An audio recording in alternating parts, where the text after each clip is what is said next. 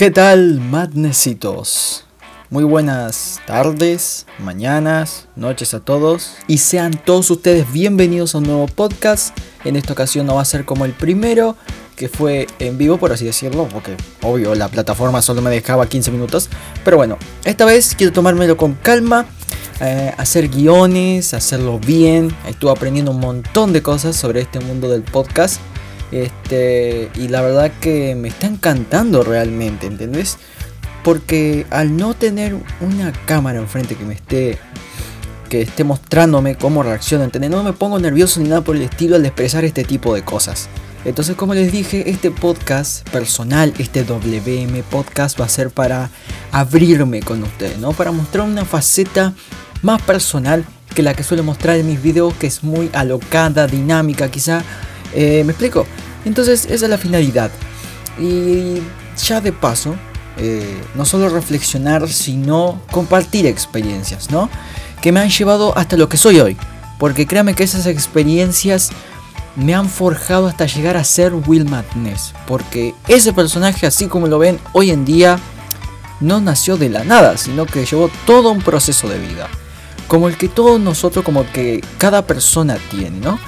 Entonces, yo mientras estaba trabajando, ¿no? Cosas audiovisuales, eh, tenía que esperar un tiempo de exportación que se refiere al tiempo en el que demora el video en procesarse, ¿no? Un trabajo que tenía que realizar. Y para pasar el tiempo, ¿no? mientras eso sucedía, mientras cargaba y todo eso se exportaba, eh, decidí ver uno de mis videos más antiguos. O sea, de lo primero que subí. O sea, si ustedes van a mi canal ahora mismo, no es por hacer chivo, pero ni spam. Eh, pero si ustedes van ahora mismo y miran ese video, lo van a encontrar. Es como el especial de mi cumpleaños 16, donde hablo de la niñez, ¿ok? Se torna todo muy confuso, pero en realidad ese video es profundo, ¿ok? Así que pienso hacer un remake de ese video porque resulta confuso, porque debería ser gracioso termina siendo aburrido de tan largo que es, ¿no? Cuando yo hablo de, del Will del 2017 me refiero a ese tipo de videos porque son horribles, ¿entendés? Hoy los miro y me dan vergüenza. Así que hoy vamos a hablar de esa etapa que sufrí en la que hablo ese video. Mi etapa de niñez y en la que sufrí bullying.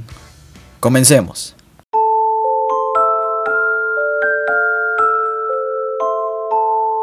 Ustedes saben cómo son los niños de 4 años, ¿no? Cuando empiezan la escuela suelen hacer berrinche porque claro, es algo desconocido para ellos. Aún los bebés cuando nacen, eh, de estar acostumbrados a estar en el vientre de su mamá, salir al exterior, ellos lloran por el hecho de que le temen a lo desconocido. Cuando uno entra al kinder o al jardín a los 4 años pasa lo mismo. A mí me pasaba eso, que yo no quería ir a la escuela, al jardín en este caso. Porque claro, no sabía cómo era. Pensé que, no sé, me iban a hacer daño ahí adentro.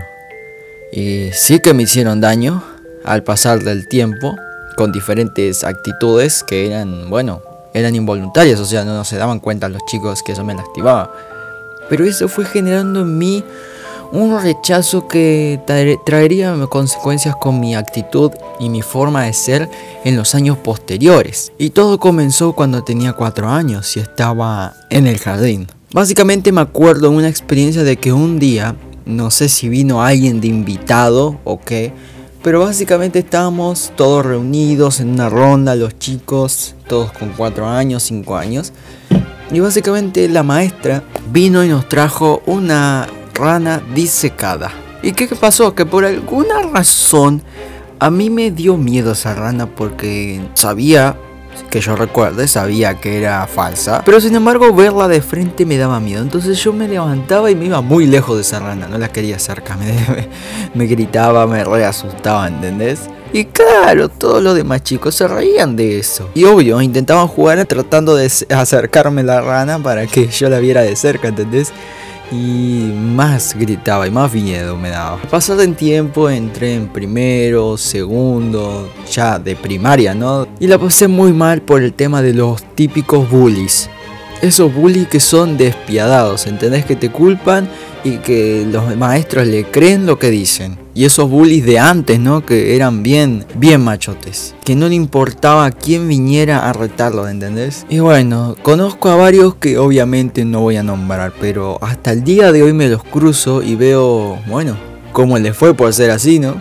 Son de esos bullies que terminan recursando una y otra vez el mismo curso y se quedan para atrás, ¿entendés? Entonces, que lo pasan por lástima, por así decirlo. Pero bueno, ya no hay rencores hoy por hoy. El tema es que esos bullies, entre otras cosas, no solo porque era flaquito, porque siempre fui flaquito toda la vida, sino porque eh, yo le tenía miedo ya en ese entonces a las alturas. Y como la escuela donde iba en un principio, este, era de dos pisos, bueno es, porque hasta ahora existe. Como es de dos pisos, básicamente hay una escalera, tipo una escalera en C, ¿no? Y obvio, cada vez que subía, subía pegado a la pared, si no, no subía de otra manera. Y como había un compañero que era de, de, silla de ruedas y no había ascensor, entonces básicamente pues nos quedábamos abajo y era una alegría para mí. Pero habían días en donde teníamos que ir para la parte de arriba, o sea, la segunda planta, y yo Obviamente estaba re asustado. Y mis compañeros eran tan desgraciados, porque eran desgraciados, que no solo me amenazaban con, con tirarme de la escalera, sino que en serio querían tirarme de la escalera. Y eso es lo peor. Entonces obviamente que me, obviamente que a mí me molestaba eso, yo no quería ir a la escuela, me re molestaba eso. Entonces obviamente mi mamá eh, se enteró de esto porque le conté, creo, porque no me acuerdo muy bien. Ella debería contar esta historia. Básicamente estaba muy asustado, no quería ir a la escuela, como todo niño, ¿verdad? Y entonces para ese entonces, digamos que mamá ya tenía comunión con Dios, ya era cristiana, y como yo soy de cuna cristiana básicamente, ya mamá me había enseñado muchísimas cosas. Mi familia se fue convirtiendo, por así decirlo, fue en un periodo de conversión gradualmente. O sea, empezó por mi hermano mayor, luego mi otro hermano mayor, luego mis padres, luego mi otro hermano y después yo, básicamente. y claro, entonces ella siempre eh, me aconsejaba lo que debía hacer frente a esa situación. Y ella, es más, ella me acompañó en ese periodo de inaceptación y en ese periodo bully.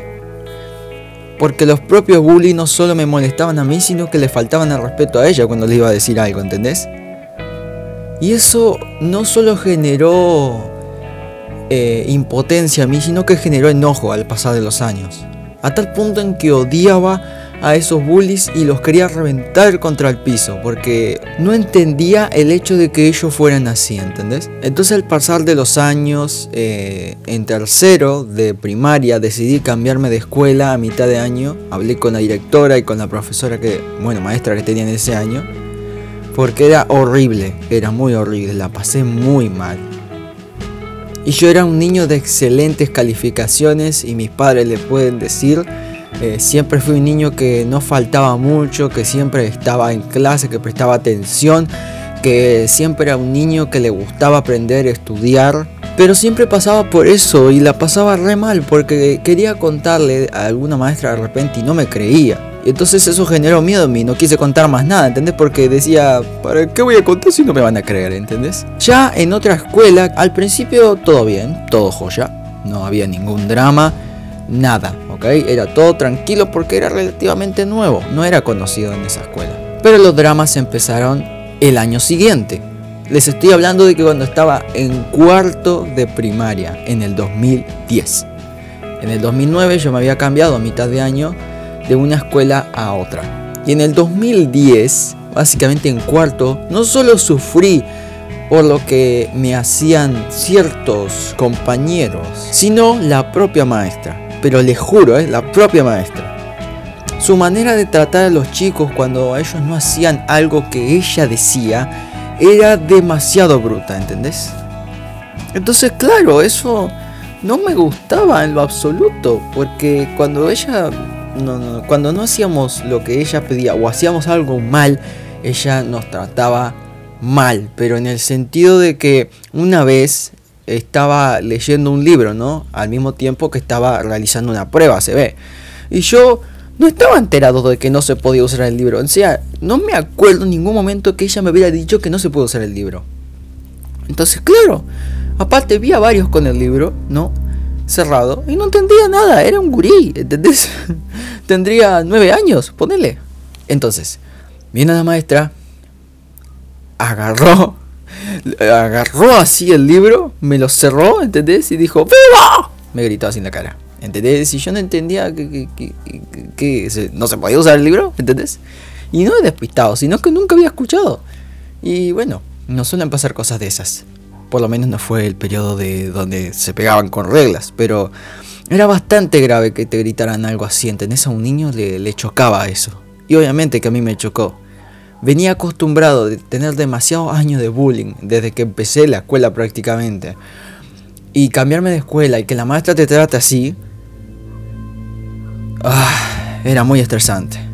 Y obvio, algunos compañeros se pasaron. Por ejemplo, uno de ellos una vez, este, no sé de dónde sacó pasto, pero sacó pasto y me lo tiró en mi banco y me lo tiró en mi cabeza. O sea, tenía mi cabello lleno de, pasto y en mi banco, ¿entendés? Y menos mal que en ese momento la, la maestra, digo, porque maestra y profesora es diferente, la maestra vio eso y pudo acusarlo y decirle que no se atreva a hacerle daño. Mamá ha ido varias veces a la escuela a pedir que no me hicieran daño por las buenas, por las malas y parece que esto no se acababa. En quinto pasaba lo mismo, ¿no? En sexto pasaba lo mismo. Entonces había momentos más malos que buenos de la escuela porque había momentos buenos también. Había cosas buenas que rescatar y de esto voy a hablar cuando para finalizar. Por ejemplo, yo tenía muy buenas notas. Tan buenas notas que fui reconocido como escolta de abanderado. Acá en Uruguay es muy común, no sé en qué otros países, pero es muy común que en, el último año de primaria y de secundaria te hagan abanderado. O sea, agarran las tres banderas. Acá en Uruguay es la bandera de Uruguay, la bandera de libertad o muerte de, José G. García Artigas, el, el libertador ¿no? de Uruguay, quien causó la independencia. Y la tercera que es la bandera de España porque la escuela se llama así, se llama España. Y bueno, básicamente a mí me tocó ser primera escolta de la bandera de España, o sea, la tercera bandera. Eran pocos los momentos así buenos, que yo puedo decir buenos, fueron muy malos.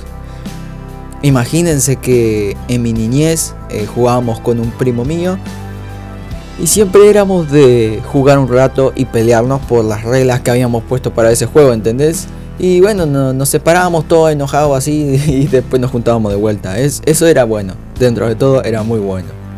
Pero incomparable al bullying que, que sufrí en la escuela, sin duda. Y ustedes me van a preguntar, ¿cómo saliste de eso? ¿Entendés? Porque ya en el liceo iba gradualmente bajando porque ya iba aprendiendo un poco más, ya estaba un poco más firme. Y sin duda que lo enfrenté, sí, lo enfrenté. No solo pedí ayuda a amigos míos de hoy en día, sino que aprendí a no odiar a esos bravucones por lo que hicieron. Liberé perdón sobre ellos, porque sin duda que al tener esa, esas raíces ¿no? en el corazón, obviamente uno va generando odio y rechazo hacia la otra persona y no es la idea. Porque no te va a llevar a ningún sitio. O sea, lo único que vas a ganar es encontrártelo por la vida, quizá en una situación donde ya ni te reconozca quizá, o en una situación de pobreza de repente como algunos están que yo he visto, he visto algunos bullies míos por la calle que la han pasado mal y la están pasando mal. no voy a ir a golpearlo por lo que me hizo hace como 10 años, ¿entendés? Sino que hoy en día puedo decir que los amo y que libero perdón sobre ellos, ¿entendés? Que lo, lo he perdonado. No, no, no tengo más rencor sobre ellos y no tengo no tengo necesidad alguna de vengarme por lo que me hicieron, por así decirlo. Y pude superarlo al tener a Jesús en el corazón, eh, aprendí a perdonar todas aquellas ofensas, ¿entendés? Y no a devolvérselas. Y es eso lo que les quiero dejar como lección de este WM podcast, de este capítulo. Que si alguien te hizo algo, no se lo devuelvas. Créeme que la venganza lo único que lleva es a violencia, a muerte y a generar daños que son innecesarios totalmente. Vos liberás perdón sobre la otra persona y por más que la otra persona no acepte tu perdón, vos estás tranquilo de que vos liberaste perdón sobre esta persona por lo que él o ella te haya hecho hace años atrás o hace un tiempo atrás.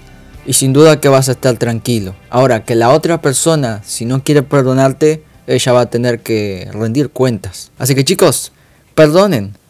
Como dice la palabra, 70 veces 7. Así que bueno, espero que este WM Podcast les haya servido para sus experiencias personales. Pueden dejarme sugerencias en la caja de comentarios, ya sea de Spreaker o por YouTube, donde va a estar publicado este podcast. Y también quiero que me cuenten sus experiencias si las han vivido similares a la mía y que me cuenten sus experiencias en la caja de comentarios. Este, me gustaría leerles y bueno, seguir charlando mutuamente, debatiendo sobre este tema que es muy importante. Aunque la otra persona te haya lastimado, sin duda perdonarla es más una decisión que un sentimiento. Nos vemos en el próximo podcast. Me estarían ayudando mucho si compraran algo de WM Audiovisuales. Link en la descripción. Sin duda que me estarían ayudando económicamente.